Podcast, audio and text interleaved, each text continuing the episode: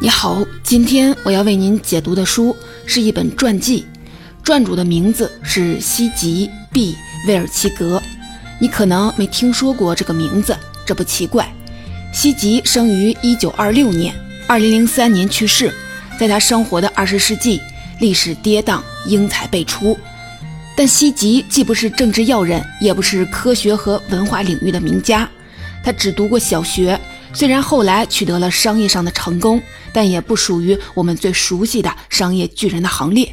那么，西吉这个人为什么值得你去了解呢？因为西吉的人生很特别。在整个二十世纪，乃至在更长的时间尺度上，都很少有人实现过像西吉这样大跨度的人生飞跃。西吉兄弟姐妹八个人，生在一个穷苦人家，从小就受人欺凌。更不幸的是，他们生活在第二次世界大战前的德国，全家都是犹太人。西吉的十七岁和十八岁这两年是在奥斯维辛集中营里度过的。两年间，他几乎失去了所有的亲人。每天都被迫的从事非人的劳动，遭到纳粹残酷的虐待，衣不蔽体，食不果腹，随时都面临着死亡的威胁。但他最终挺了过来。被解放后，西吉只身一人来到美国，白手起家，从给血汗工厂扫厕所开始，三十年间做到了一家上市石油公司的总裁，以及一家价值数十亿美元的商业银行的首席执行官。他获得过以色列国家授予平民的最高荣誉——以色列总理勋章，还曾是四位美国总统的座上宾。从奥斯维辛的阶下囚到华尔街的金融巨鳄，西吉究竟是怎么做到的呢？这个问题，我想啊，你也可能会感到好奇。当然了，仅仅把西吉当做一个实现个人价值的样本，这样的理解恐怕还是有些单薄。西吉的一生是和犹太民族的命运紧紧绑定在一起的。西吉早年间遭遇的劫难是由于他的犹太人身份，而终其一生，他之所以努力奋斗，也不只是为了让自己和家人过上美好的生活，更是为了犹太民族的苦难和荣誉。读懂了西吉的人生，我们也会对二十世纪的那段沉重的历史有更真实可感的认识。西吉的这本传记书名叫做《逆袭人生：从奥斯维辛到华尔街》。书的作者名字叫做约书亚 ·M· 格林，是一位专门研究犹太人大屠杀的学者、传记作家和制片人。约书亚为大屠杀幸存者写作的传记在全球销量超过了五十万册。他还是一位很受欢迎的讲师，曾经受邀到美国五角大楼发表演讲。他制作的关于大屠杀历史的纪录片曾经在探索频道播出，产生了不小的影响。西吉的传记出版于二零二一年，是约书亚最新的作品。在写作这本书的过程当中，约书亚清醒地意识到，能够为那段历史提供可信的证词的人已经极少了，这让他对这部作品格外的珍视。约书亚对西吉的家人、朋友、从前的雇员、同事、客户和合作伙伴进行了一百多场细致的采访，还梳理了海量的历史资料，还原了西吉完整的人生。接下来，我们就通过这本高质量的传记来认识这位了不起的传主。我的解读分成了两个部分，在第一部分，我们先来讲讲西吉的童年和他在集中营里度过的两年。看看这些经历如何塑造了他的性格和处世之道。在第二部分，我们再来说说走出集中营以后的西吉如何建立了自己的商业帝国，并且取得了各种了不起的成就。接下来，我们就进入第一部分，来看看西吉早年间经历过怎样的苦难，这些苦难又对他产生了怎样的影响。西吉生于一九二六年三月十一日，那时候他的名字还不叫西吉，叫西格伯特。西格伯特在家中的八个孩子里排行老七，全家人生活在德国东部边境的一个小镇上。这一家人的苦难并不是从被抓进集中营才开始的。在当时的德国，所谓血统纯正的日耳曼人对犹太人有着根深蒂固的敌意。西格伯特的父亲靠买卖废旧的金属和毛皮养活一家人，但因为他的犹太人身份，日耳曼人在和他做生意时经常的欺负他。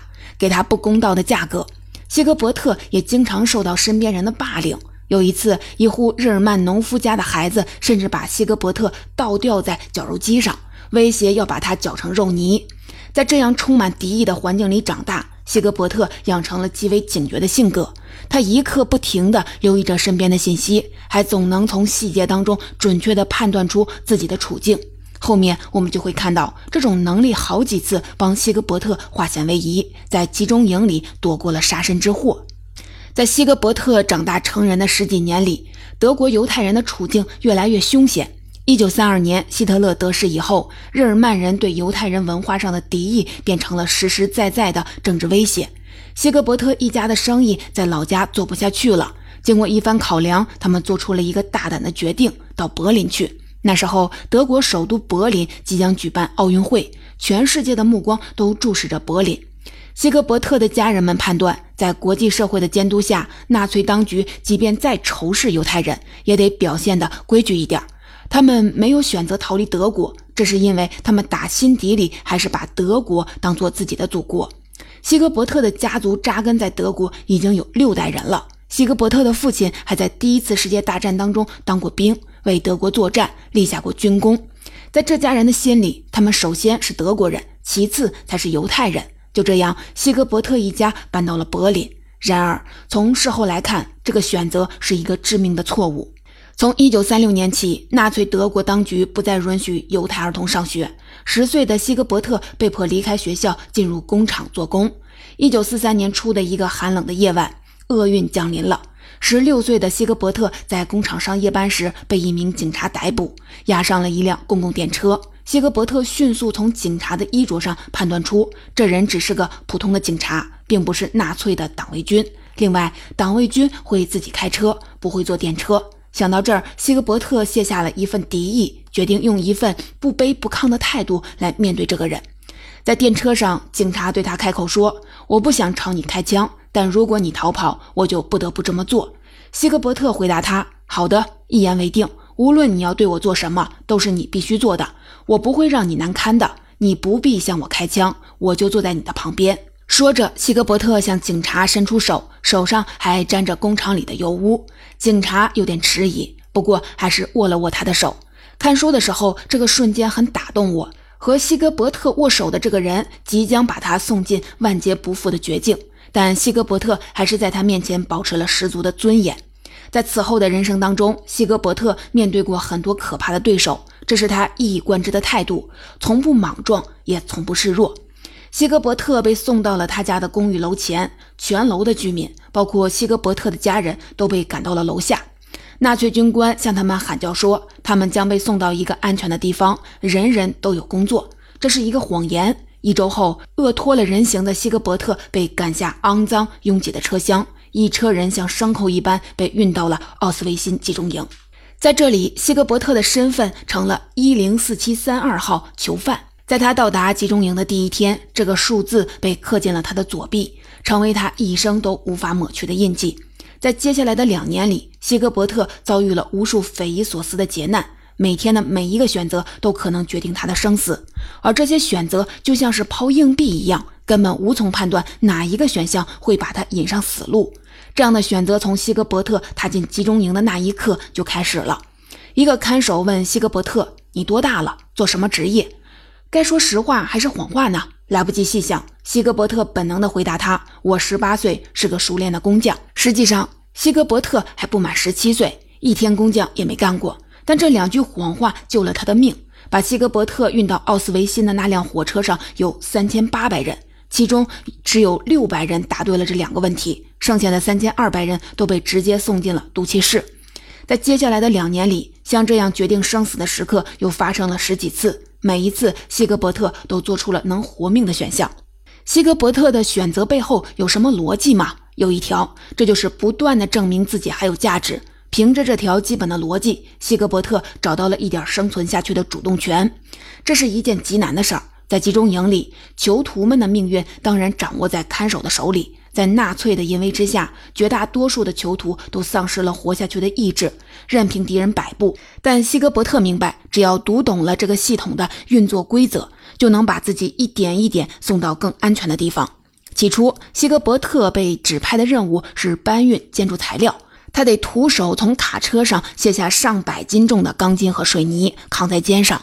囚徒们没有任何的护具，只穿着薄薄的衣服，肩膀很快就被磨得血肉模糊。这可是一件很危险的事儿。集中营不会给囚犯提供像样的医疗救治，一点皮外伤的感染就可能要了一个人的命。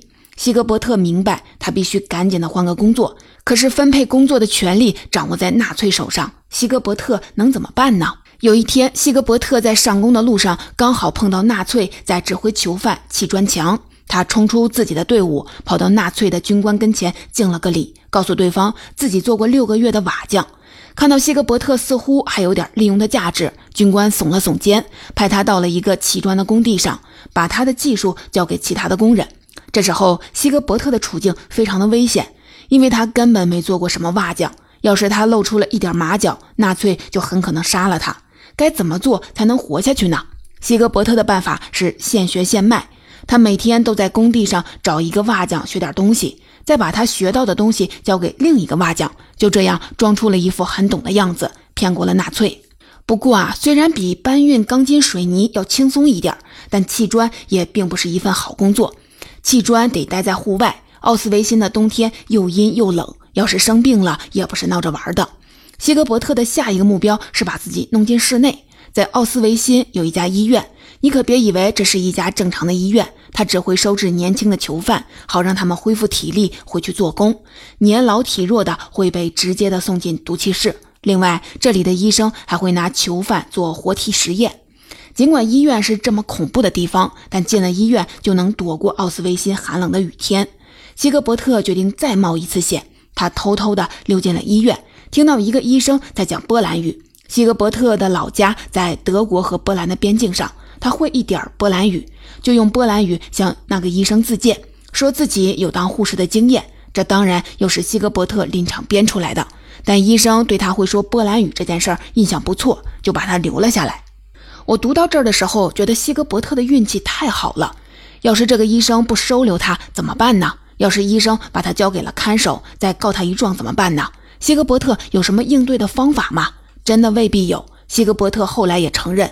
自己当年在奥斯维辛做的很多的决定都没有十足的把握，但他唯一确定的就是他不会在必死的地方等死，哪怕把命给搭上，他也要冒险改变自己的处境。西格伯特的策略正确吗？很难讲。在奥斯维辛的上百万的囚犯里，敢于冒险的人肯定不止西格伯特一个，更多的人都没能活着走出集中营，但西格伯特的确是活了下来。从这以后，西格伯特又想办法把自己送进了集中营的洗衣房和仓库，这些地方更安全，也更有可能拿到可以用来保命的东西。就这样，西格伯特经历了无数九死一生的险情，在集中营里挨过了两年的时光。一九四五年初，苏联军队进攻了德国，西格伯特和狱友们被赶到了奥地利的毛特豪森集中营。终于在一九四五年五月五日这一天。美军开进毛特豪森，西格伯特获得了解放。你可以想见，一个人在十几岁时度过了这样的两年，他的人生将会被彻底的改变。现在我们来看看这场磨难把西格伯特塑造成了什么样子。首先，他不会专门为了某件事儿长时间的精心准备，而是随时随地的处在警觉的状态，时刻准备着抓住一切可能的机会，应对一切可能的挑战。这是他在集中营里学到的求生之道。在接下来的几十年里，每当遇到了可能给人生带来转变的机会，西格伯特总是拼尽全力，先把机会攥在自己的手里，再想办法让自己适应新环境、新角色的要求。另外，西格伯特在集中营里受够了纳粹的使唤，这让他对权威极其的厌恶。他变成了一个行事果决、说一不二的人，有时候甚至显得有点霸道。这种强悍的气质帮他赢得了商场上的成功，但也给生活在他身边的人带来了不小的压力。最后，每天都目睹许多人悲惨的死去，自己已随时面临着死亡的危险。这样的生活了两年后，居然回到了正常的、安全的世界。西格伯特感到自己余下生命的每一秒都是无价的恩赐，他对过好这一生的渴望无比强烈。这场暗无天日的漫长苦难没能打垮西格伯特。而是把他锤炼成了一个强大并且对世界满怀善意的人。在战后的两年里，希格伯特为美国情报机构工作，在奥地利搜捕纳粹残党。他率领的小队抓获了漏网的纳粹大员汉斯·葛培尔，此人是希特勒的帝国宣传部长约瑟夫·葛培尔的弟弟，也是希特勒最狂热的支持者之一。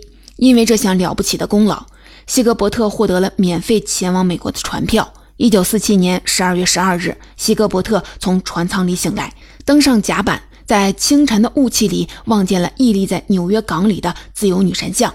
此时的希格伯特二十一岁，身上只有二百四十美元，即将在美国开始新生活。他把名字改成了希吉，这个名字将在日后被许多人知晓。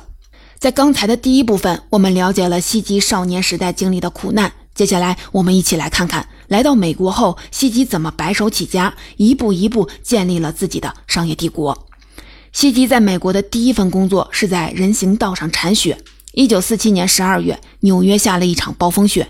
希吉铲了一天雪，能挣两美元。拿到这份工作的第二天，希吉从附近找了两个孩子，请他们帮自己铲雪，一个人给五十美分。希吉完全不用动手，一天净赚一美元的利润，到月底就能挣到二十美元。这是一件很小的事儿，但你可以看得出来，西吉很有商业头脑，也绝不会满足于给别人打工。只要有机会，他一定会创造一份属于自己的事业。当然了，在这以前，西吉还需要一段时间的积累。他先后在两家血汗工厂里当过工人，生产书包、领结之类的小物件。这些工厂里的环境都很糟糕，空气里弥漫着刺鼻的胶水的味道。但和西吉之前待过的地方比起来，这样的条件已经够好了。西吉工作起来很卖力，也从来不抱怨。不仅如此，他还主动地向老板申请更多的工作。他帮老板打扫办公室和工厂的厕所。这样每周就能多赚一点五美元。虽然像扫厕所这样的脏活，在西吉的同事们看来有失体面，但西吉可不管这些。只要有改善生活的机会，他就绝不会放过。在这以后，西吉又换过很多份工作。来到美国的第六年，他已经跟朋友合伙开了一家做零钱包的小工厂。西吉的上进心引起了一位女士的好感。这位女士名字叫做娜奥米，小西吉八岁，也是个犹太人。但和西吉不同的是，娜奥米没经历过大屠杀的苦难，她是在养尊处优的环境里长大的。娜奥米的父母都是土生土长的美国人。当西吉一家在集中营里受苦的时候，拿奥米的父亲建立了富足的家业，成为了一名很有实力的地产商人，做的主要是墓地的生意。尽管拿奥米的父母亲很不愿意把宝贝女儿嫁给一个无依无靠的难民，拿奥米还是决心嫁给西吉。他从西吉身上看到了珍贵的品质。这个男人经历过难以想象的苦难，却还是对生活满怀热情，而且还挺有幽默感。拿奥米和西吉在一九五四年结婚，西吉向拿奥米保证他们会一起过上好日子，但他不要拿奥米家的一分钱，他要靠自己挣到人生的财富。接下来，西吉又做过几份销售的工作，他替岳父打理墓地的生意，创下了很好的业绩。岳父也渐渐地对他放下心来。这时候的西吉家庭美满，事业平顺，过上了美国中产阶级的生活。对于一个从集中营里活下来的人来讲，这样的生活简直美好的像下辈子的事儿。西吉感到满足了吗？他会就此停下来吗？并没有。西吉开始投资一家公司的股票，这家公司名字叫做威尔希尔，是一家石油公司，规模不算大。西吉以为他的投资很安全。但不久后，他认识了一位德高望重的老商人。这位老商人是个投资股票的行家。他告诉西吉，威尔希尔的业务看上去很有前途，但他的董事会畏首畏尾，还有很多经营失当的地方。只有换一个能干的领导者，这家公司才有可能走出困境，发挥出应有的潜力。西吉刚开始投资股票，就从行家那里得知他投资的公司不靠谱。他该怎么办呢？是不是该赶紧的把手上的股票卖掉呢？西吉想了想，要不把这家公司买下来吧？只要把公司买下来，西吉就能亲自的领导公司走上正轨。这可比帮他岳父卖墓碑有意思多了。要经营一家石油公司，西吉对能源产业还有相关的金融和管理知识有多少了解呢？他对这些领域都一无所知。但这就像他在集中营里说的自己干过瓦匠和护士一样。重要的是先把机会攥在自己的手里，至于必要的知识和技能，都可以通过实践来掌握。西吉的这种做法未必适用于所有人，但对西吉这样极其聪明又有野心的商人来说，这个策略无疑是最有效率的。那么，以西吉当时的财力，能买得起威尔希尔公司吗？还差得很远。在接下来的几年里，西吉动员他所有的亲朋好友加入他的投资集团，大家一起买下了威尔希尔公司流通到市面上的所有股票。一个私人组织的投资集团用买股票的方式拿下了一家上市公司的经营权，这在今天听起来是一件不可思议的事儿，但在一九六零年代的美国还是有可能发生的。就这样，西吉持有的威尔希尔公司的股权渐渐大到了不可忽视的程度。西吉的投资集团坐进了威尔希尔董事会，占据了席位还在不断增加。终于，在一九六五年，三十九岁的西吉当上了威尔希尔公司的董事长。从这以后，西吉作为管理者的才能真正显现了出来。当他接管威尔希尔公司的时候，公司当年前九个月的总收入是一百三十万美元，净亏损将近五十万美元。而在五年后，公司在西吉的管理下，年收入将近九百万美元，净利润达到了七十万美元。公司的业务也从石油拓展到了汽车零部件和电子产品，架构更稳定，也更安全。尽管公司的其他股东起初都不欢迎西吉的到来，觉得他是个门外汉，还看不起他的犹太人身份，但在五年后，他们不得不承认，由西吉来管理这家公司真的是一件幸运的事儿，给他们带来了实实在在的利益。但西吉的愿景远不止于此，他想让公司继续的增长，而要实现进一步的增长，公司就需要稳定的现金流。哪里有充足的现金呢？银行，那就买一家银行吧。西吉的发展策略听起来很天真，但这就是他一贯的行事风格。经过一番研究，西吉锁定了他要买下的银行——新泽西信托公司。这家商业银行早在西吉出生的三十年前就已经开办了。到了一九四五年，也就是西吉被解放的那一年，新泽西信托公司的存款总额超过了一亿美元。当时的人们一定不会想到，这家银行未来的主人是一位来自奥斯维辛的难民。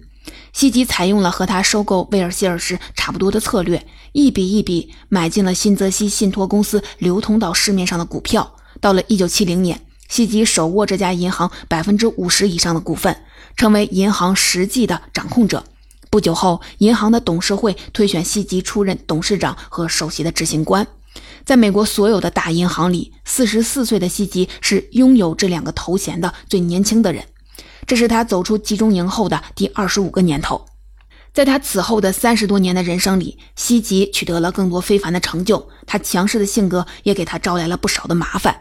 为了维持他对威尔希尔公司和新泽西信托公司的绝对的掌控权。他成了历史上第一个把美国联邦储备银行告上法庭的人。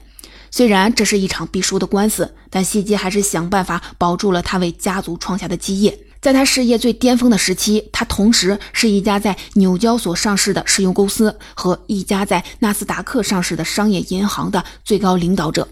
从奥斯维辛的阶下囚到华尔街的银行家，西吉对他的人生满意了吗？或许是这样。西吉的孩子回忆。他们的父亲是一个非常快乐的人，他会慷慨地把昂贵的礼物送给陌生人，还会在公共场合突然的放声歌唱。孩子们刚开始觉得父亲这样做很滑稽，但后来也就习惯了。有一次，西吉在一家餐厅里高声唱歌，有人好奇地问他的孩子们：“你们的父亲是这家餐馆的老板吗？”西吉的孩子们回答说：“不，他只是很高兴自己还活着。”的确啊，对西吉来说，从1945年5月5日走出集中营的那一刻开始，他生命里的每一天都是劫后余生。正因为如此，每一天都要拼尽全力，每一天也都值得庆祝。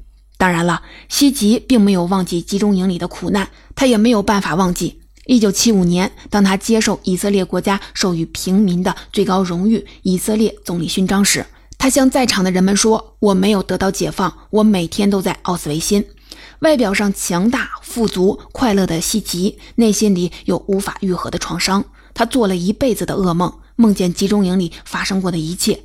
他还有许多常人无法理解的怪癖，比如说，他无法忍受香蕉皮上的褐色斑点，因为那让他想起集中营里腐烂的食物。终其一生，西吉从未停止向人们讲述他在奥斯维辛的所见所闻。那是他经历过最恐怖的事儿，也是他无论如何都不允许世人忘记的事儿。西吉是第一位在美国西点军校向学员们发表演讲的大屠杀的幸运者。他还用他杰出的商业才能推动了美国大屠杀纪念馆的建立。因为这项重要的贡献，他和拿奥米受邀到白宫和总统夫妇共进晚餐。两千年，西吉被诊断出患有晚期的多发性骨髓瘤，这是一种无法治愈的血癌。在他人生的末尾，西吉做的最后一件事是把自己关于奥斯维辛的证词制作成录像带。二零零三年一月七日，西吉离开了人世。在他七十七年的人生当中，西吉经历了历史，创造了属于自己的历史，也将历史原原本本的记录了下来。总结西吉 ·B· 威尔奇格的人生到这里就画上了句号。坦白的讲，西吉的成功恐怕是难以复制的。他经历过常人不可能经历的苦难，而他创造商业传奇的时代也已经不复存在。那么，我们还能从西吉的故事里得到什么启发呢？我想啊，西吉手臂上的那个来自奥斯维辛集中营的编号，很像是一个隐喻。对西吉来说，那段恐怖的经历彻底地改变了他的人生，塑造了他的性格以及他和世界相处的方式。那段苦难的岁月打磨了他应对挑战的工具和能力，但也给他留下了无法治愈的伤痛和无法磨灭的执念。带着这些注定会陪伴他一生的印记，西吉的选择是什么呢？当他有一万个理由对人生感到绝望的时候，他选择了用一万分的热情拥抱这个世界。当他做出这个选择的时候，他在苦难当中找到了不息的生命力，苦难也就成为了他的祝福。